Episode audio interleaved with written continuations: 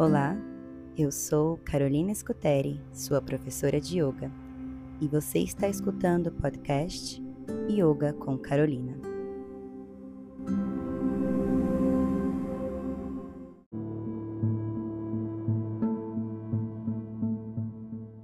Mulheres que correm com os lobos, capítulo 2 A chave do conhecimento, a importância de farejar. Ah, e essa chavinha minúscula? Ela é o acesso ao segredo que todas as mulheres sabem e ainda assim não sabem. A chave é tanto uma permissão quanto um apoio para que ela conheça os segredos mais profundos, mais obscuros da psique. Nesse caso, aquilo que degrada e destrói estupidamente o potencial de uma mulher. O Barba Azul consegue em seu plano destrutivo ao instruir a esposa a se comprometer psiquicamente Faça o que quiser, diz ele. Ele sugere à mulher uma falsa sensação de liberdade. Ela insinua que ela pode se alimentar à vontade e se deliciar com paisagens bucólicas, pelo menos dentro dos limites do seu território. Na realidade, porém, ela não é livre, porque não lhe é permitido registrar o conhecimento sinistro a respeito do predador muito embora, bem no fundo da psique, ela já compreenda bem a questão. A mulher ingênua concorda em permanecer na ignorância. Mulheres fáceis de serem logradas e aquelas com instintos fragilizados ainda se voltam, como as flores, para o lado em que o sol se apresenta. A mulher ingênua ou magoada pode então, com extrema facilidade, ser seduzida com promessas de conforto, diversão e arte promessas de inúmeros prazeres, de uma ascensão social aos olhos da família, das colegas ou de maior segurança, amor eterno ou sexo ardente. O Barba Azul proíbe a jovem de usar a única chave que a traria de volta à consciência. Proibir uma mulher de usar a chave que leva à consciência é o mesmo que lhe arrancar a mulher selvagem, seu instinto natural de curiosidade e sua descoberta do que se esconde por baixo. Sem o conhecimento selvagem, a mulher está desprovida de proteção adequada. Se ela tentar obedecer à ordem do Barba Azul no sentido de não usar a chave, estará escolhendo a morte para o seu espírito, ao optar por abrir a porta de acesso ao horripilante quarto secreto, ela escolhe a vida. No conto, as irmãs vêm fazer uma visita e sentem, como todo mundo, muita curiosidade. A esposa fala em tom alegre: podemos fazer o que quisermos, com exceção de uma coisa. As irmãs resolvem fazer um jogo para descobrir em que porta a chavinha serve. Elas mais uma vez têm o um impulso correto no sentido da consciência. Pensadores no campo da psicologia como Freud e Bethlen interpretaram episódios semelhantes aos encontrados no conto do Barba Azul como uma punição psicológica pela curiosidade sexual das mulheres foi atribuídas à curiosidade feminina uma conotação negativa, enquanto a masculina era chamada de curiosidade investigativa. As mulheres eram abelhudas enquanto os homens eram indagadores. Na realidade, a trivialização da curiosidade das mulheres, que fez com que elas se assemelhem mais a espiãs chatas e maçantes, representa uma negação do insight, da intuição e dos pressentimentos das mulheres. Ela nega todos os seus sentidos, ela tenta atacar sua força fundamental. Portanto, considerando-se que as mulheres que ainda não abriram a porta proibida costumam ser as mesmas que vão direto para o braço do Barba Azul, não foi por acaso que as irmãs mais velhas preservaram intacto o instinto selvagem da curiosidade. Essas são as mulheres sombra da psique individual feminina as contrações e fisgadas nas profundezas da mente de uma mulher que fazem com que ela se lembre, que lhe restitui a atitude correta para com que é importante. Encontrar a mínima porta é importante. Desobedecer às ordens do predador é importante. Descobrir o que esse quarto abriga de especial é fundamental. No passado, as portas eram feitas em sua maioria de pedra, mas também de madeira. Acreditava-se que o espírito da pedra ou da madeira permanecia na porta. Ele também era convocado a servir de guardião do aposento. Nos primeiros tempos, havia mais portas nos túmulos do que nas casas, e a própria imagem da porta já indicava que alguma coisa de valor espiritual jazia ali dentro, ou que ali dentro havia algo que devia ser mantido preso. A porta no conto é descrita como uma barreira psíquica, uma espécie de guarda colocado à frente do segredo. Esse guarda que reside na pedra ou na madeira nos lembra novamente a reputação do predador como mago, uma força psíquica que nos envolve e confunde como se por mágica, impedindo que tomemos conhecimento do que já sabemos. As mulheres reforçam essa barreira ou porta quando caem num tipo de estímulo negativo que as adverte para não pensar ou mergulhar fundo demais, pois você pode ter uma surpresa desagradável. Para derrubar este obstáculo, é preciso que se aplique o antídoto mágico correto, e o que se aplica encontra-se no símbolo da chave. Fazer a pergunta certa é o ponto central da transformação. Nos contos de fadas, na psicanálise e na individuação. A pergunta correta provoca a germinação da consciência a pergunta bem formulada sempre emana de uma curiosidade essencial a respeito do que está por trás. As perguntas são as chaves que fazem com que as portas secretas da psique se escancarem. Embora as irmãs não saibam se o que se encontra atrás da porta é um tesouro ou uma imitação grosseira, elas recorrem aos seus instintos perfeitos para fazer a pergunta psicológica exata, Onde você acha que fica essa porta? E o que poderia estar atrás dela? É a essa altura que a natureza ingênua começa a amadurecer, o questionar. O que está por trás do visível? O que faz com que aquela sombra cresça na parede? A natureza jovem e ingênua começa a compreender que, se existe algo de secreto, se existe algo de sombrio, se existe algo de proibido, é preciso que seja examinado. Aquelas que quiserem desenvolver a consciência perseguem tudo o que fica por trás do que é facilmente observável. O gorjeio invisível, a janela suja, a porta que range, uma frecha de luz embaixo da soleira. Elas perseguem esses mistérios até que a substância da questão lhes seja revelado. Como veremos, a capacidade de suportar o que se vê é a visão vital que faz com que a mulher volte à sua natureza profunda, para ali receber sustentação em todos os pensamentos, sentimentos e atos.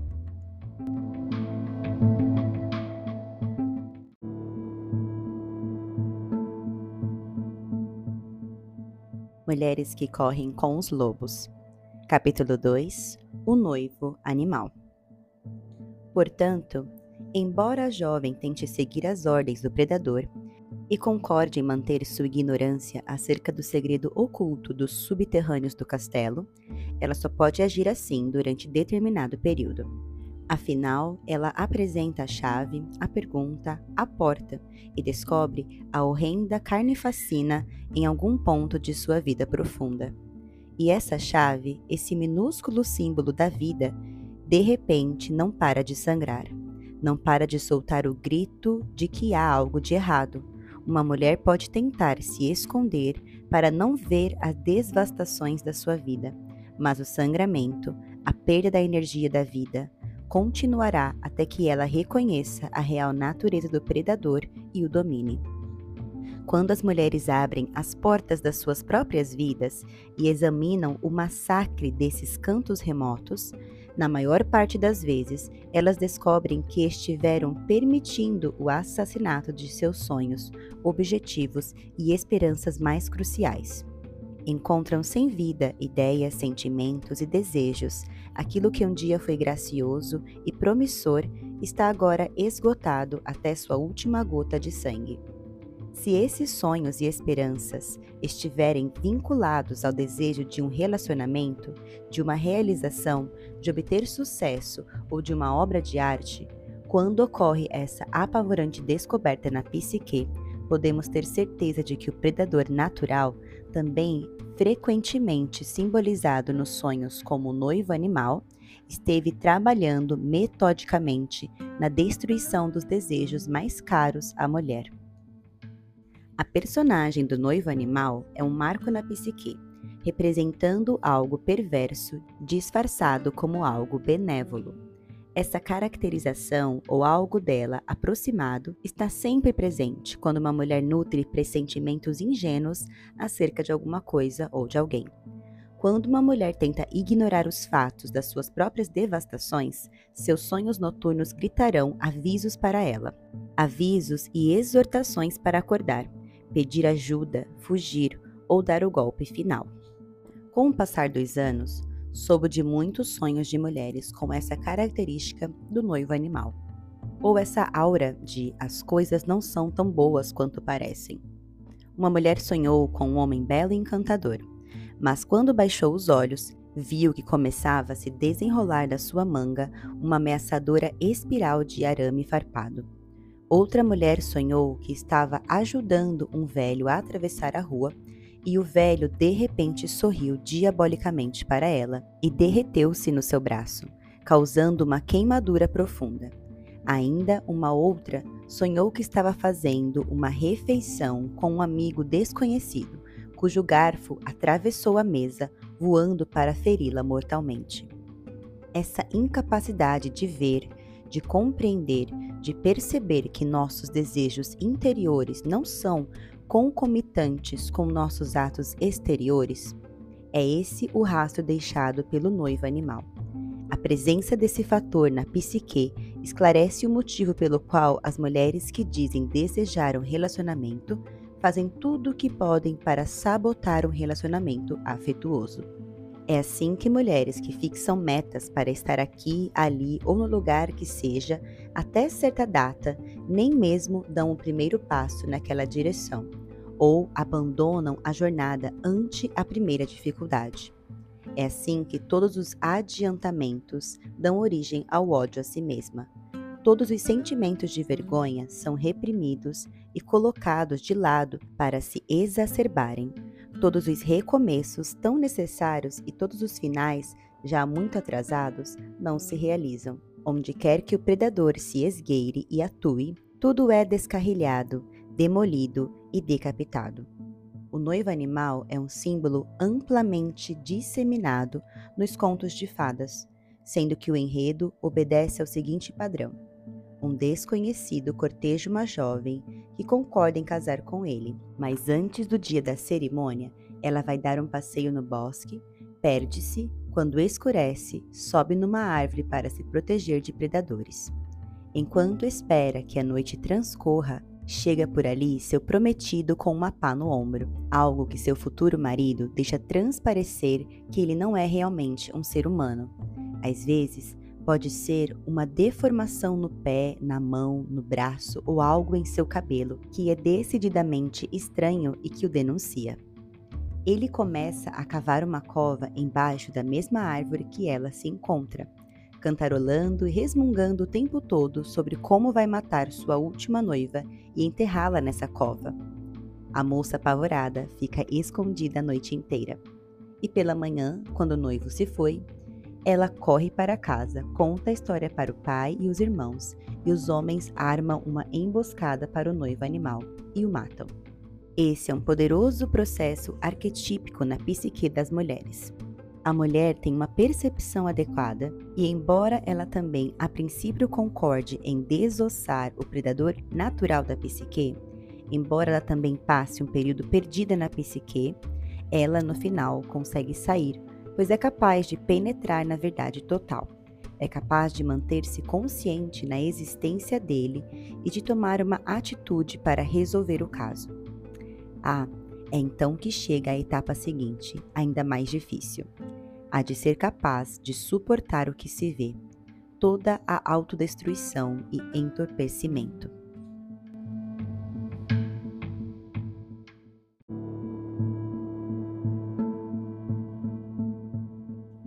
Mulheres que correm com os lobos, capítulo 2 Cheiro de sangue. No conto, as irmãs fecham com violência a porta da câmara da morte. A jovem esposa tem os olhos fixos no sangue na chave. Um gemido sobe de dentro dela. Preciso limpar esse sangue, ou ele saberá.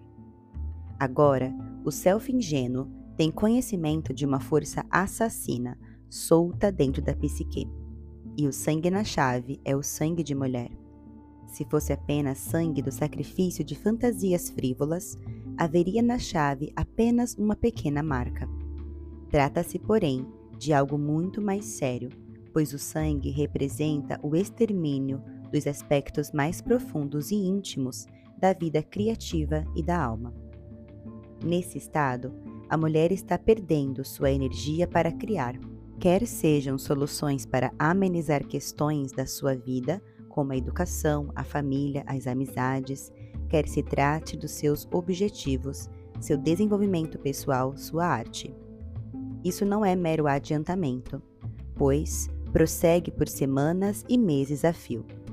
A mulher parece arrasada, talvez cheia de ideias, mas com uma anemia profunda e cada vez mais incapaz de realizá-las. O sangue nesse conto não é o sangue menstrual, mas sangue arterial, da alma. Ele não mancha só a chave, ele escorre pela persona inteira. O vestido que está usando, bem como todos os outros no guarda-roupa, ficam manchados. Na psicologia arquétipa, a roupa simboliza a presença externa. Ela é a máscara que a pessoa mostra ao mundo. Ela esconde muita coisa. Com disfarces e enchimentos psíquicos adequados, tanto os homens quanto as mulheres podem apresentar ao mundo uma persona quase perfeita, uma fachada quase perfeita. Quando a chave que chora ou a pergunta que clama mancha nossas personas, não conseguimos mais esconder nossas dificuldades. Podemos dizer o que quisermos, mostrar a expressão mais sorridente, mas, uma vez tendo visto a verdade revoltante da câmera da morte, não podemos mais fingir que ela não existe. A ver a verdade faz com que esgotemos nossa energia ainda mais. É doloroso. É um corte na artéria. Precisamos tentar corrigir imediatamente esse terrível estado. Portanto, nesse conto de fadas, a chave também funciona como recipiente. Ela contém o sangue, que é a coordenação do que viu e do que se sabe. Para as mulheres, a chave sempre simboliza o acesso a um mistério ou a um conhecimento. Nos contos de fadas, a chave é muitas vezes representada por palavras como, por exemplo, habla-te sésamo, que Ali Baba grita para uma montanha anfractuosa, fazendo com que ela ribombe e se abra para ele poder entrar. No estilo mais picaresco, nos estúdios da Disney, a fada madrinha de Cinderela entoa Bipt Blapt Blue, e abóboras viram carruagens e camundongos cocheiros. Nos mistérios de Eleusis, a chave era escondida sobre a língua, dando a entender que o enigma, a pista ou indício estavam num conjunto especial de palavras, de perguntas-chaves. E as palavras de que as mulheres mais precisam em situações semelhantes às descritas na história do Barba Azul são as seguintes: O que está atrás da porta? O que não é como parece ser? O que eu sei no fundo de mim mesma que preferiria não saber? Que parte de mim foi morta ou está agonizando? Todas estas perguntas são chaves e é muito provável que as respostas a essas quatro questões apareçam manchadas de sangue. O aspecto assassino da psique, cuja tarefa consiste parcialmente em impedir que ocorra a conscientização, continuará a fazer verificações ocasionais e a arrancar ou envenenar qualquer novo rebento. É a sua natureza, é a sua função.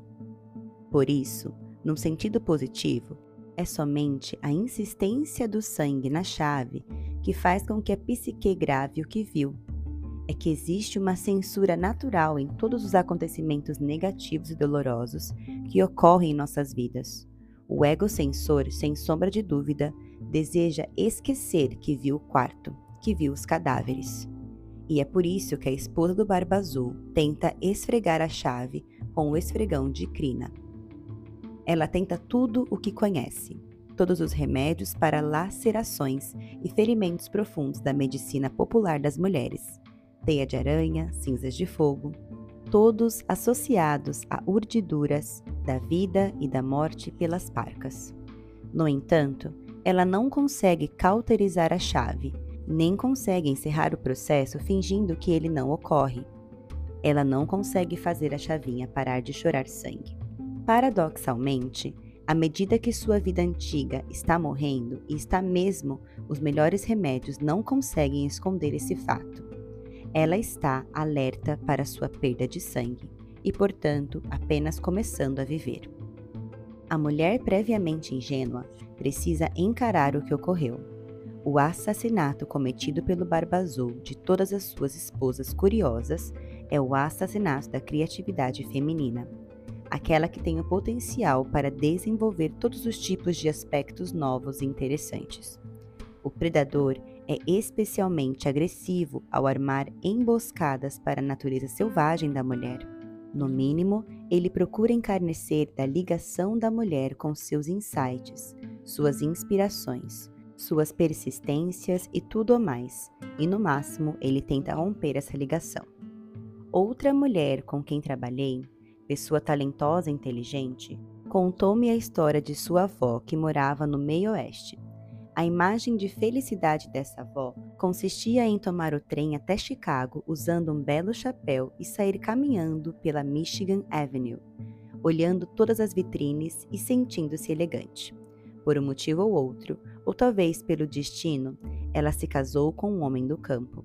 Eles foram morar no meio da região tritícola e a mulher começou a definhar na elegante casa de fazenda, que era pequena, exatamente do tamanho certo, com todos os filhos certos e o marido certo. Ela já não tinha mais tempo para a vida frívola que havia levado no passado, filhos demais, serviços domésticos demais. Um dia, anos mais tarde, depois de lavar o piso da cozinha e da sala de estar com as próprias mãos, ela vestiu sua melhor blusa de seda, abotoou sua saia longa e colocou seu chapelão na cabeça. Empurrou o cano da espingarda do marido contra o céu da boca e puxou o gatilho. Qualquer mulher viva sabe o porquê ela lavou o chão antes. Uma alma faminta pode ficar tão cheia de dor que a pessoa não consegue suportar mais. Como as mulheres têm uma necessidade profunda da alma se expressar em seus próprios estilos de alma, elas precisam se desenvolver e florescer de um modo que faça sentido para elas, sem serem molestadas pelos outros. Nesse sentido, a chave com o sangue poderia também representar as linguagens femininas que vieram antes de cada mulher. Quem dentre nós não conhece pelo menos uma mulher amada que perdeu seus instintos para fazer boas opções na vida e foi assim forçada a viver uma vida alienada ou pior. Talvez você sempre seja essa mulher.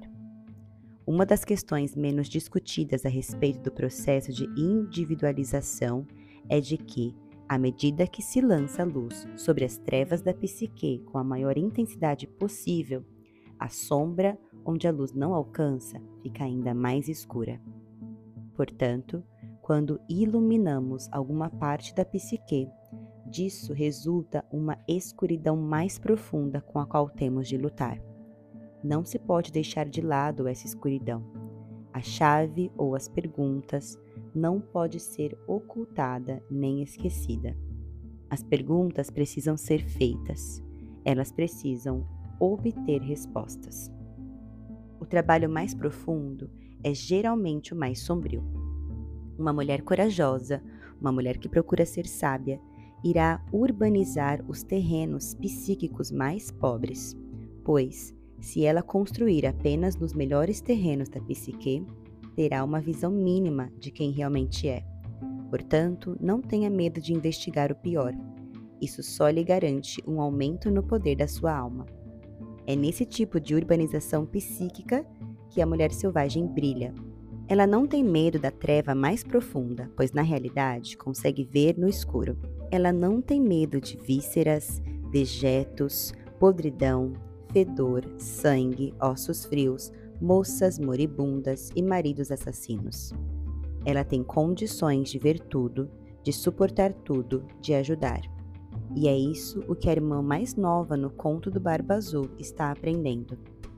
Os esqueletos na câmara representam, sob a ótica mais positiva, a força indestrutível do feminino. Arquetipicamente, os ossos representam aquilo que não pode nunca ser destruído. A simbologia dos ossos nas histórias revela essencialmente que existe algo na psique que é difícil de destruir. Nosso único bem, que é difícil de destruir, é nossa alma. Quando falamos da essência feminina, estamos realmente falando da alma feminina. Quando falamos de corpos espalhados no subterrâneo, estamos afirmando que algo aconteceu à força da alma e, no entanto, muito embora sua vitalidade exterior tenha sido roubada, muito embora sua vida tenha essencialmente sido esmagada, ela não foi destruída por completo. Ela pode voltar a viver ela volta a viver através da jovem esposa e das suas irmãs, que afinal conseguem romper com o antigo modelo de ignorância e contemplar o horror sem desviar o olhar. Elas são capazes de ver e de suportar o que vem. Aqui estamos novamente no lugar de La Loba, na caverna do arquétipo da mulher dos ossos. Aqui temos restos do que um dia foi uma mulher inteira. Contudo, ao contrário dos aspectos cíclicos da vida e da morte do arquétipo da mulher selvagem, que toma a vida que está pronta para morrer, a incuba e a devolve ao mundo. O Barba Azul apenas mata a mulher e a desmembra até ela se reunir a nada além de ossos. Ele não lhe deixa beleza, amor, identidade e, por isso, nenhuma capacidade de agir em sua própria defesa. Para consertar esse aspecto, nós, enquanto mulheres, devemos contemplar o assassino que nos mantém sob controle, observar os resultados do seu trabalho medonho, registrar tudo conscientemente, mantê-lo na consciência e depois agir. Os símbolos do calabouço, da masmorra e da caverna estão todos interrelacionados. Eles são antigos ambientes iniciáticos, um lugar a qual ou através do qual a mulher desce até os assassinos, onde desrespeita tabus para descobrir a verdade e de onde, através da inteligência e ou do sofrimento, sai vitoriosa ao expulsar, transformar ou exterminar o assassino da psique. O conto delineia para nós a tarefa com instruções claras. Descubra os corpos siga os instintos, veja o que estiver vendo, reúna energia psíquica, acabe com a energia destrutiva. Se uma mulher não examinar essas questões do seu próprio entorpecimento e assassinato, ela permanecerá obediente aos ditames do predador. Uma vez que ela abre aquele aposento na psique que mostra como está morta e retalhada, ela perceberá como diversas partes da sua natureza feminina e de sua psique instintiva foram extirpadas e tiveram uma morte indigna por trás de uma fachada de prosperidade. Agora que ela percebe isso, agora que registra como está presa e quanto sua vida psíquica está em jogo, agora sim ela pode fazer algo ainda mais poderoso.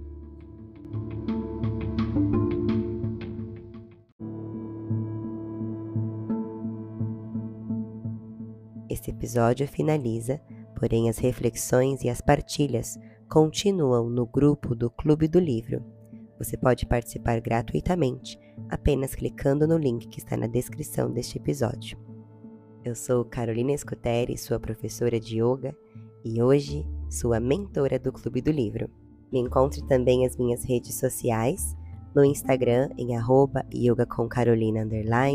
ou no YouTube Yoga com Carolina e siga este podcast para continuar acompanhando as próximas leituras do livro Mulheres que Correm com os Lobos. Obrigada por partilhar a sua energia comigo. Namastê!